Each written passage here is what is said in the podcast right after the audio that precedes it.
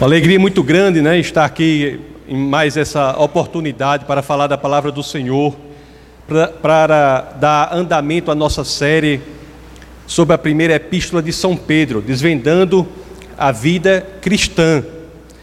E hoje o tema é um tema prático. Você sabe que o sertanejo tem um, tem um pensamento prático, né?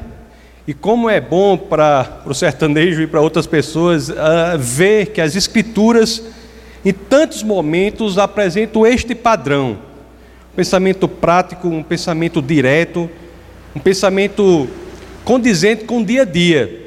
E o tema de hoje é assim: tem uma pergunta e tem a resposta. E cabe a cada um de nós seguir ou não, não é isso? E o fato é que, meus amados, as Escrituras nos surpreendem nesse mundo cruel, mundo de perseguições, injustiças. As Escrituras perguntam: Você quer amar a vida e ver dias felizes? Pergunta é essa: Você quer amar a vida e ver dias felizes? E as Escrituras dizem: se sim, se a resposta sua a essa pergunta for afirmativa, siga as instruções, ela dará as instruções.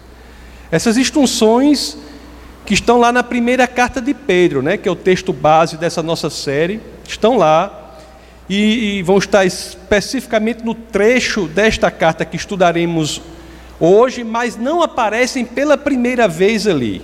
O que o apóstolo Pedro apresenta ali, nós iremos ver, é uma, é uma exposição do que há pouco mais de, de dez séculos, né, antes de Pedro, o rei Davi já havia escrito nos Salmos.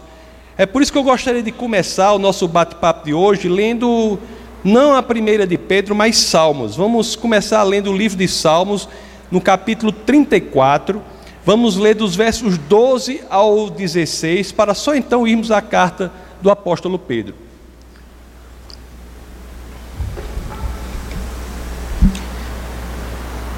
As Escrituras assim dizem: quem de vocês quer amar a vida e deseja ver dias felizes? Guarde a sua língua do mal e os seus lábios da falsidade. Afaste-se do mal e faça o bem. Busque a paz com perseverança. Os olhos do Senhor voltam-se para os justos e os seus ouvidos estarão atentos ao seu grito de socorro.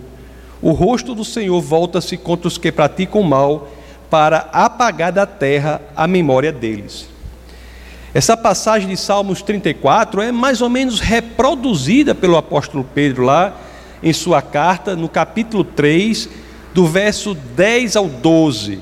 É o que nós iremos agora ver. Então, 1 de Pedro 3, 10 ao 12, as escrituras dizem assim, mais ou menos repete o que o rei Davi já escrevera há dez séculos antes do, de Pedro, e diz assim: Pois quem quiser amar a vida e ver dias felizes, guarde a sua língua do mal e os seus lábios da falsidade, afaste-se do mal e faça o bem, busque a paz com perseverança, porque os olhos do Senhor estão sobre os justos e os seus ouvidos estão atentos à sua oração, mas o rosto do Senhor volta-se contra os que praticam o mal. O fato, meus queridos, é que aqui as escrituras elas são claras, elas são claras e trazem aqui a resposta para uma das perguntas centrais: você quer amar a vida? Você quer ver dias felizes? Se sim, existem três exortações aqui que são claras, tanto na carta do apóstolo Pedro como nos salmos escritos pelo rei Davi. Então a primeira exortação é guardar a língua do mal e os lábios da falsidade. A segunda é afastar-se do mal e fazer o bem. E a terceira é buscar a paz com perseverança. O que é interessante é que quando vemos isso na carta de Pedro, nos versos 10 a 12, nós vemos de maneira que repete os salmos, mas Pedro vai colocar de maneira mais específica no verso 8 e 9. Então, o que nós iremos fazer hoje é entender o que está no verso 8 e 9 do capítulo 3 da primeira epístola de São Pedro, para que, entendendo isso, possamos estar aptos a cumprir aquelas exortações que são feitas não apenas no verso 10 a 12 do capítulo 3 da primeira de Pedro, como também lá no livro de Salmos, e portanto, sermos capazes de amar a vida e ver dias felizes, que é um objetivo que tenho certeza todos nós buscamos lutamos por ele, queremos experienciar, fazer da nossa experiência aqui na terra algo maximizado, amar a existência, entender que esse processo por que passamos, breve processo, aqui na terra, pode ser compreendido de forma diferente do que o mundo compreende. Podemos viver com amor, ver dias felizes, entender o nosso propósito aqui na terra. Então é por isso que nós vamos é, ver esses versos 8 a 9 e entender o que cada um desses detalhes diz, para que, entendendo isso, possamos cumprir a determinação das Escrituras. Então vamos logo para o verso 8. Primeira de Pedro, capítulo 3, verso 8. Vamos ver o que as Escrituras dizem. Quanto ao, quanto ao mais, tenham todos o mesmo modo de pensar Sejam compassivos, amem-se fraternalmente, sejam misericordiosos e humildes. São cinco características, meus amados, que são colocadas aqui pelo apóstolo Pedro, que descreve a postura do cristão em relação aos seus irmãos e irmãs em Cristo. São cinco características Tenham todos o mesmo modo de pensar, sejam compassivos, amem-se fraternalmente, sejam misericordiosos e humildes. É interessante que quando nós lemos isso em grego, as palavras que são escolhidas por Pedro aqui são únicas, tanto que quatro dessas cinco palavras não se repetem em nenhum outro lugar do Novo Testamento. E representam características importantíssimas que o cristão deve ter para que possa atingir aquelas exortações que estão em Salmos e, portanto, possa viver uma vida feliz, ver dias felizes. A primeira diz assim: tenham todos o mesmo modo de pensar. Algumas traduções dizem assim: tenham todos o mesmo ânimo. É dizer, tenham todos ou estejam todos em unidade de espírito. Isso é central para que, nós, para que nós cristãos vivenciemos. Nós temos que vivenciar a ideia de que estamos todos aqui em busca de um só modo de pensar, de uma só mente, que é a mente de Cristo. É assim, por exemplo, que Paulo exorta os filipenses. Lá na carta aos Filipenses, no capítulo 2, no verso 2, as Escrituras dizem assim: Completem a minha alegria, tendo o mesmo modo de pensar, o mesmo amor, um só espírito, uma só atitude. Lá no verso 5, Filipenses 2,5, ele diz: Seja a atitude de vocês a mesma de Cristo Jesus. Então, o primeiro ponto que nós, igreja, temos que crescer nele, enquanto irmãos, é entender que todos nós aqui estamos nos movendo em uma só direção, com um só objetivo. E esse objetivo é a mente de Cristo. É o convencimento, meus amados, de que Cristo é a verdade, conforme ele diz lá em João capítulo 14, é, verso 6, que Cristo é a verdade, é esse convencimento que nos une nessa busca que nós temos, que é uma só, de refletir a mente de Cristo em todas as nossas áreas de atuação. Quando nós entendemos isso, que cada um aqui que está em Cristo está unido no mesmo objetivo, na busca do mesmo objetivo, aí isso é um incentivador para que nós possamos refrear a nossa língua quando ela quiser falar mal do outro. Voltando lá a 1 de Pedro, capítulo 3, verso 8. Quanto ao mais, tenham todos o mesmo modo de pensar. Aí vem a segunda parte. Sejam compassivos. Compassivos.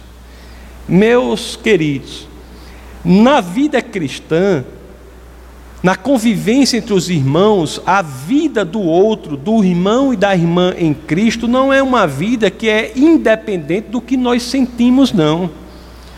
Nós devemos cultivar em nós a capacidade de sentir simpatia e empatia pelo outro, pelo irmão em Cristo. Nós devemos compartilhar os mesmos sentimentos dos outros, sejam sentimentos de alegria, sejam sentimentos de tristeza. Lá na carta aos Romanos, no capítulo 12, no verso 15, nós temos a mesma ideia colocada pelo apóstolo Paulo, quando ele diz assim, ó: Alegrem-se com os que se alegram, chorem com os que choram.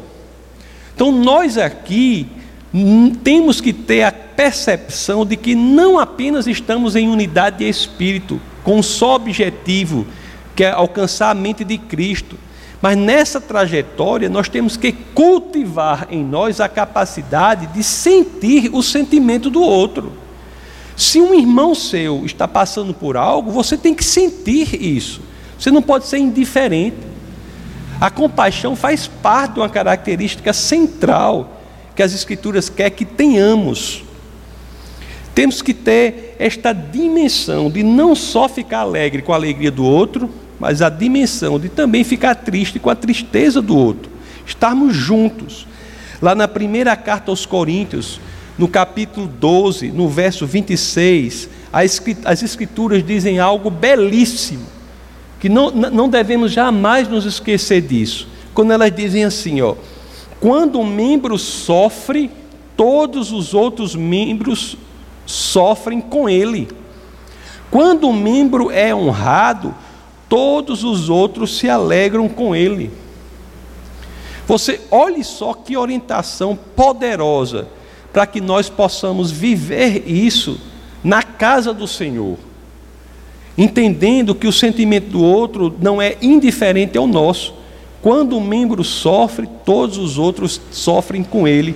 Quando um membro é honrado, todos os outros se alegram com ele. Nós somos um só corpo. Um só corpo. E uma parte do corpo não é indiferente à outra parte do corpo. Tem uma, uma analogia que muita gente faz que é assim, né? Se a pessoa está andando, aí tropeça em algum lugar com um dedinho midinho, o que acontece? Todo o corpo se volta para aquele membro né, que sofreu aquilo. Ele não se volta para machucar mais ainda o membro. Se volta para segurar o dedinho, né, para ver o que aconteceu. Então, da mesma forma, nós, enquanto irmãos em Cristo, temos que agir dessa forma também. Quando uma parte está bem, todos estão bem. Quando uma parte está mal, todos devem voltar-se para aquela parte para socorrê-la, para ajudá-la. Sentir o sentimento dela e tentar ajudá-la. Aí, 1 de Pedro 3,8 diz: Quanto ao mais, tenham todos o mesmo modo de pensar. Repito, todos temos de saber que temos um objetivo só: a busca da mente de Cristo. Todos estamos nos movendo mentalmente em uma só direção. Não só isso, temos que ter a capacidade de sermos compassivos. Um, teu sentimento está ligado ao sentimento do outro. E a terceira diz: e amem-se fraternalmente. Talvez aqui nós tenhamos o termo que é o mais belo de todos, né? Em grego, que é o Filadelfos. Filadelfos, esse tipo de amor que deve existir entre um cristão que ama o outro. Uma das coisas mais incríveis que tem na experiência cristã é o amor entre os cristãos.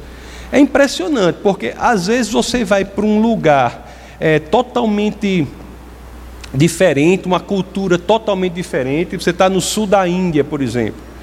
E lá você encontra uma pessoa cuja cultura é radicalmente diferente da sua. A forma de comer é radicalmente diferente da sua. Uma vez eu fui com minha família, a gente foi, um casal indiano nos, nos chamou para almoçar, jantar, né? É almoço e jantar, os duas coisas A gente foi para lá. E quando nós fomos lá, era uma coisa impressionante, né? Porque era um estrogonofe assim, uma espécie de estrogonofe bem ralo, um estrogonofe bem ralo, e, e, colocou lá o estrogonofe, colocou umas coisas lá no prato, e não tinha talher, não tinha talher, né?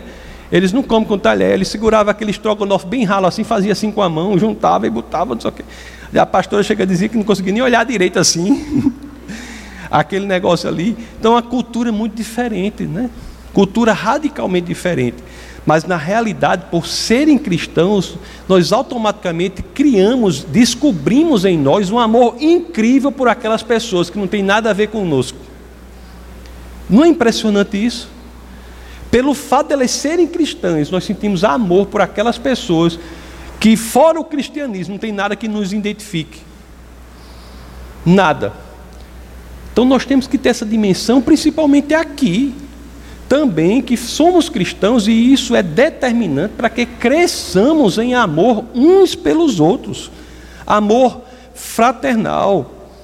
Nós já vimos isso, inclusive, nessa, primeira, nessa mesma carta, na primeira epístola de São Pedro, no capítulo 1, no verso 22, quando as Escrituras dizem: Agora que vocês purificaram a, a sua vida pela obediência à verdade, visando ao amor fraternal e sincero, Amem sinceramente uns aos outros e de todo o coração.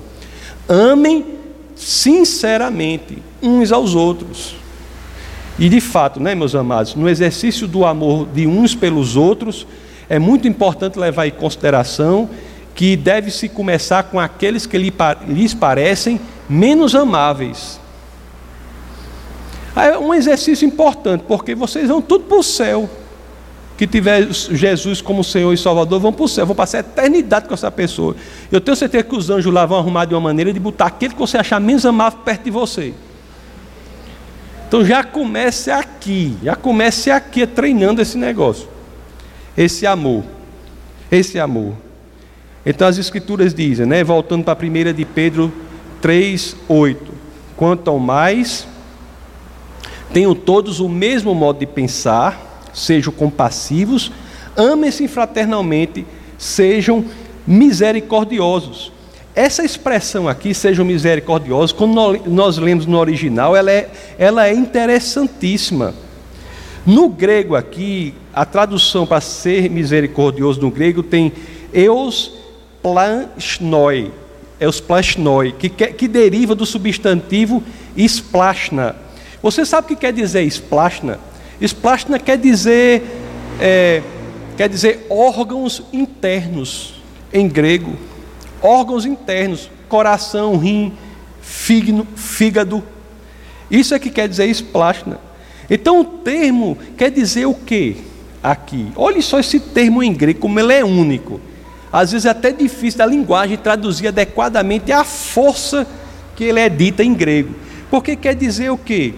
Dizendo que nós devemos estar ligados como que pelos órgãos internos. Nós, irmãos em Cristo, devemos nos sentir ligados como que pelos órgãos, órgãos internos. Mais uma vez, sendo capazes de sentir profundamente pelo outro. Olha que coisa linda. Olha que coisa linda. Porque o amor que Cristo nos ensina para termos entre nós irmãos é algo tão profundo que a linguagem, às vezes, não consegue dar conta da profundidade desse sentimento. E o grego aqui, a, linguagem no grego, traz uma raiz que faz ligação com órgãos internos, como ligação entre os órgãos internos, como se nós estivéssemos todos aqui interligados entre o nosso fígado, coração, Intestino não, intestino não. Fígado, coração, rim, estivéssemos interconectados nesse sentimento. E por fim, traz o quinto elemento aqui, né? No, na primeira epístola de São Pedro, capítulo 3, verso 8. Você vê, as escrituras são muito bacanas mesmo. Olha o que as escrituras dizem aqui. Quanto ao mais, tenham todos o mesmo modo de pensar, Todos nós estamos com um só objetivo, a mente de Cristo. Sejam compassivos, amem-se fraternalmente sejam misericordiosos e humildes. Humildes. Essa exortação para sermos humildes, pessoal, não era algo muito popular na Grécia, não, por exemplo. Não era algo muito popular, não. No mundo grego, no mundo helênico, humildade não era considerada uma virtude. Mas humildade é o modelo, sim, de Jesus Cristo. É o modelo de Jesus, Jesus Cristo. É o modelo que nós devemos imitar. Lá no Evangelho de São Mateus, no capítulo 11, no verso 29, as escrituras dizem, né? Registram, ele dizendo: Tomem sobre vocês o meu jugo e aprendam de mim, pois sou manso e humilde de coração, e vocês encontrarão descanso para as suas almas. Por isso, meus amados, é que no nosso relacionamento aqui, a humildade deve reger esse relacionamento. Relacionamento entre os cristãos deve ser, deve ser regido pela humildade. A humildade para o Novo Testamento é uma grande virtude. É uma virtude importantíssima, uma virtude que faz com que nós possamos amadurecer no nosso relacionamento. As pessoas que não são humildes não têm a capacidade de amadurecer no relacionamento cristão. Lá na carta aos Efésios, capítulo 4, verso 2, olhe só como o Novo Testamento enaltece a humildade.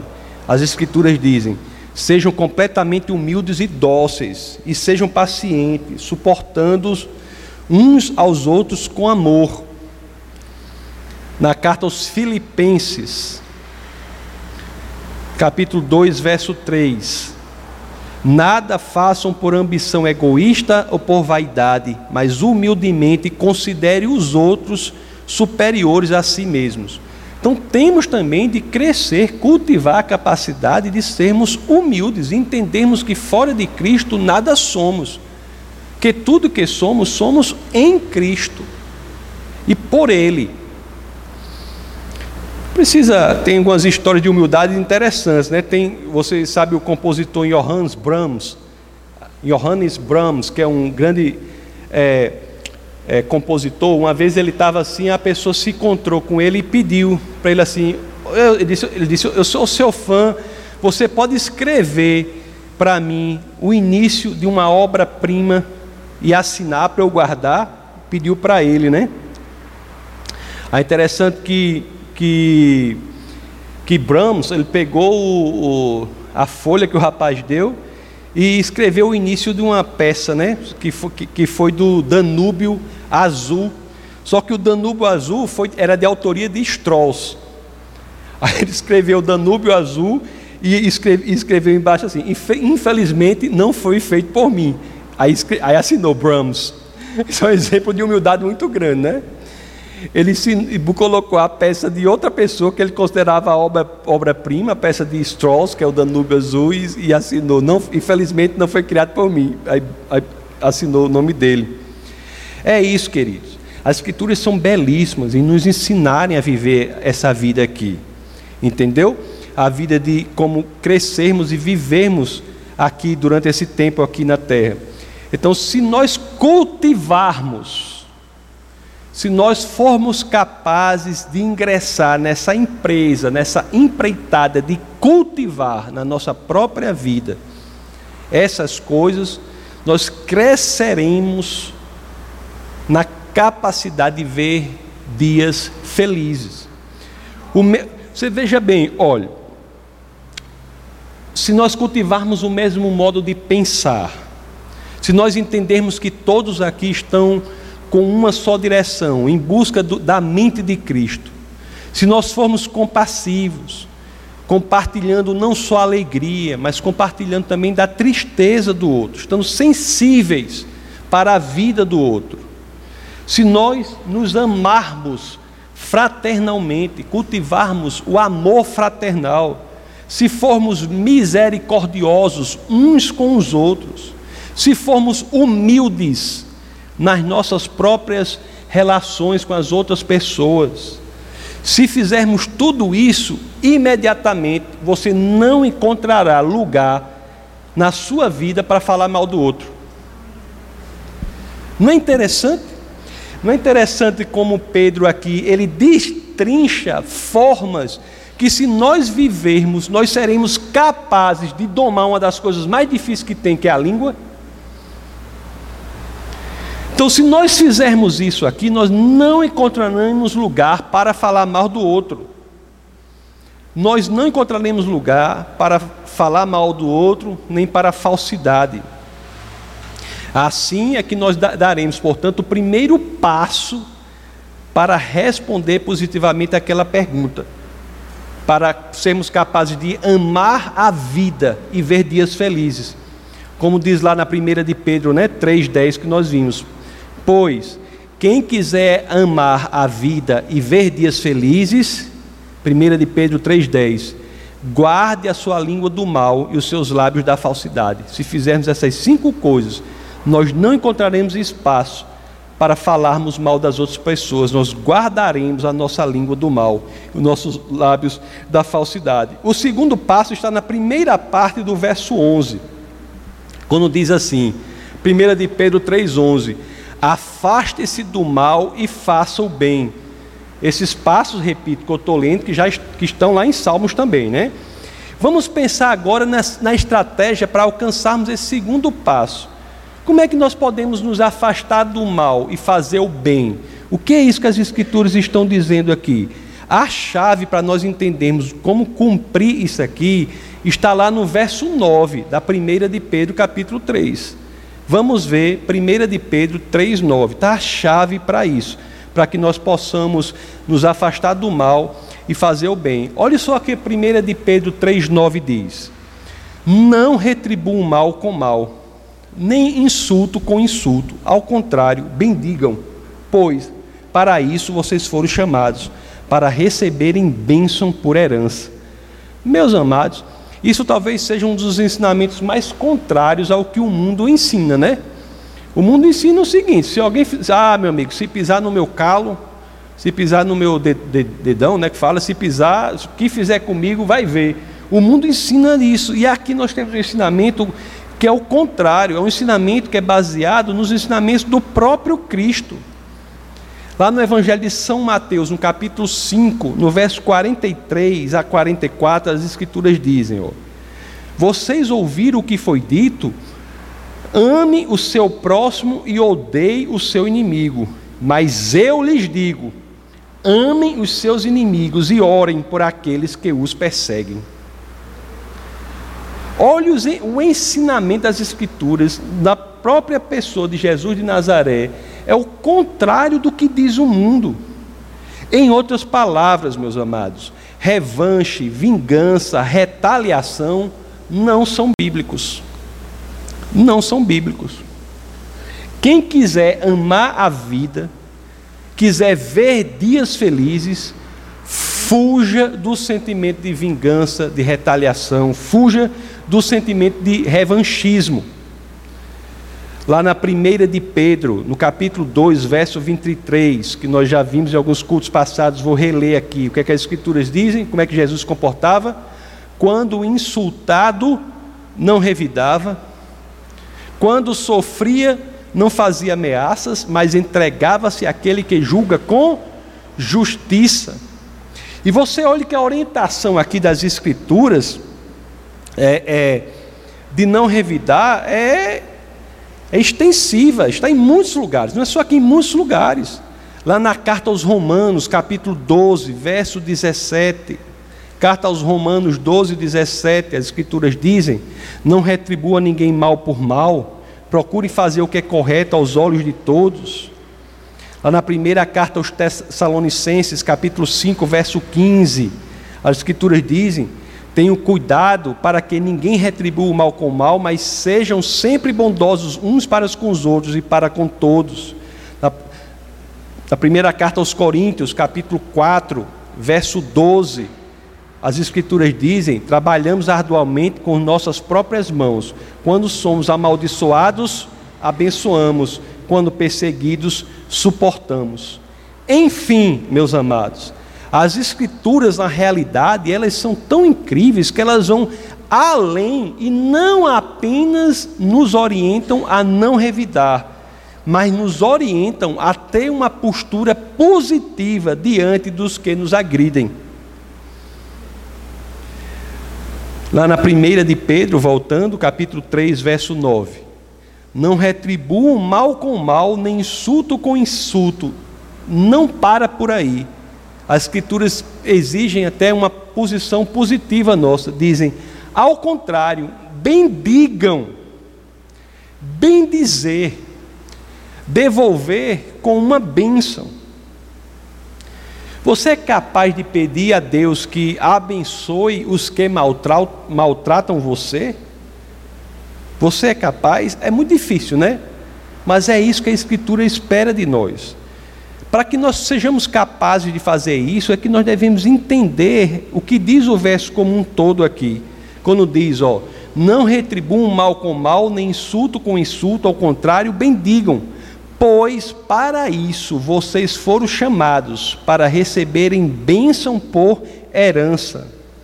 Nós devemos ser canal de bênção, canais de bênçãos, pois nós mesmos fomos abençoados por Deus.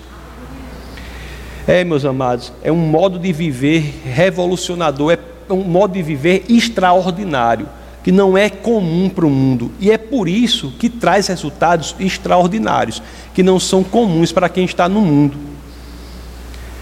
Devolver com o bem o mal que nos é feito tem outra dimensão importante é devolvendo com bem o mal que nos é feito, é orando por aquelas pessoas que nos perseguem, é fazendo o bem para as pessoas que nos fazem mal. Isso nos qualifica para buscar a paz.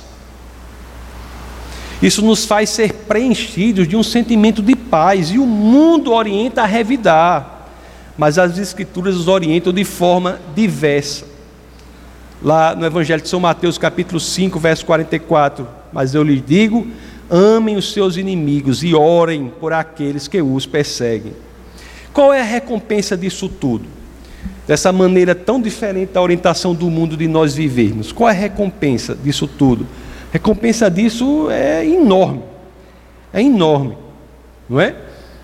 Interessante que não é uma recompensa apenas para o futuro, mas o cristianismo tem uma dimensão imediata, de transformação real da sua vida, uma transformação imediata da sua vida aqui na terra. A recompensa principal disso tudo é que, se nós de fato nos envolvermos no projeto de vivermos assim como as Escrituras dizem, nós imediatamente já passamos a ver a vida com outros olhos nós aprenderemos a amar a vida e veremos dias felizes. Voltando para a primeira de Pedro 3, 10, 12, vamos reler. Pois quem quiser amar a vida e ver dias felizes, guarde a sua língua do mal e os seus lábios da falsidade. Afaste-se do mal e faça o bem. Busque a paz com perseverança, porque os olhos do Senhor estão sobre os justos e e os seus ouvidos estão atentos à sua oração, mas o rosto do Senhor volta-se contra os que praticam o mal. As pessoas que agem de acordo com o que dizem as Escrituras se colocam no lugar de serem atentamente observadas por Deus. Deus coloca seus olhos e inclina seus ouvidos. É claro que olhos e ouvidos de Deus aqui são figuras de linguagem, é claro são antropomorfismos, né? são atribuições de características físicas humanas para Deus. Mas o que isso quer dizer? O que isso nos ensina? Nos ensina que Deus está voltado em sua atenção para nós, se nós nos esforçarmos a, em agir da forma que Ele quer que hajamos. Lá, na primeira carta de Pedro, na que é objeto da nossa série, no capítulo 2, no verso 25, as Escrituras dizem: Pois vocês eram como ovelhas desgarradas, mas agora se converteram ao pastor e bispo de suas almas. Estaremos, portanto, no foco do pastor e bispo de nossas almas, que é o nosso Senhor. Enfim, amados, interessante nas Escrituras é isso, porque às vezes, algo que nós achamos assim impossível de acontecer. Se você chegar para alguém do mundo assim, nessa conversa prática, e dizer assim, porque o mundo está, as pessoas, as pessoas se, estão se anestesiando da vida. A vida é insuportável para as pessoas do mundo. As pessoas ingressam em processo de de autoanestesia da própria vida, porque não suportam o peso da vida. É por isso que muitos usam de, de substâncias que fazem com que eles não sintam a própria existência e tudo mais.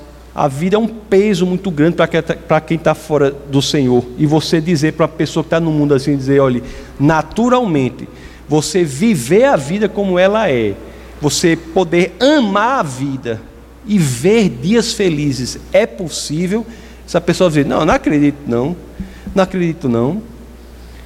E é interessante que isso, que é loucura para o mundo, né, para as escrituras, é algo que é absolutamente possível de ser alcançado, basta que nós assim queiramos, que sigamos as orientações das próprias escrituras. O mapa nos é dado. O problema não são as escrituras. O problema não é nem o pastor nem a igreja, porque está pregando o que está lá. O problema quando não acontece é se a pessoa não está seguindo o mapa. O mapa por si só não leva ninguém a lugar nenhum. Você pega o mapa e segue a orientação do mapa. O mapa é dado. Cabe a nós fazer o caminho correto, que está no mapa. E aí sim usufruir das bênçãos do Senhor. Deus é fiel à Sua palavra. Quando nós seguimos as orientações dele, que, dele as orientações deles que está nas Escrituras, as orientações que estão nas Escrituras, não há outro fim senão nós usufruirmos bênçãos, as bênçãos do Senhor. E não há, meus, meus amados, meus queridos, talvez uma bênção maior para nós experimentarmos durante esse tempo aqui na terra, esse breve tempo aqui na terra, do que experimentar o amor pela vida. Você viver com amor pela vida. E a certeza de ver dias felizes. E para que isso se torne uma realidade para a gente, uma realidade tangencial, essa aqui não é uma história de ficção, não é, um, é uma história para alcançar daqui a pouco, é uma história que pode mudar a nossa realidade imediatamente. Para que isso seja realidade na vida de cada um aqui, Basta unicamente que nós queiramos seguir as orientações que já estão nas Escrituras. Fazendo isso, a nossa vida será transformada para sempre. Depende de cada um aqui. Basta que você coloque em prática o que a Bíblia já diz. Vamos orar.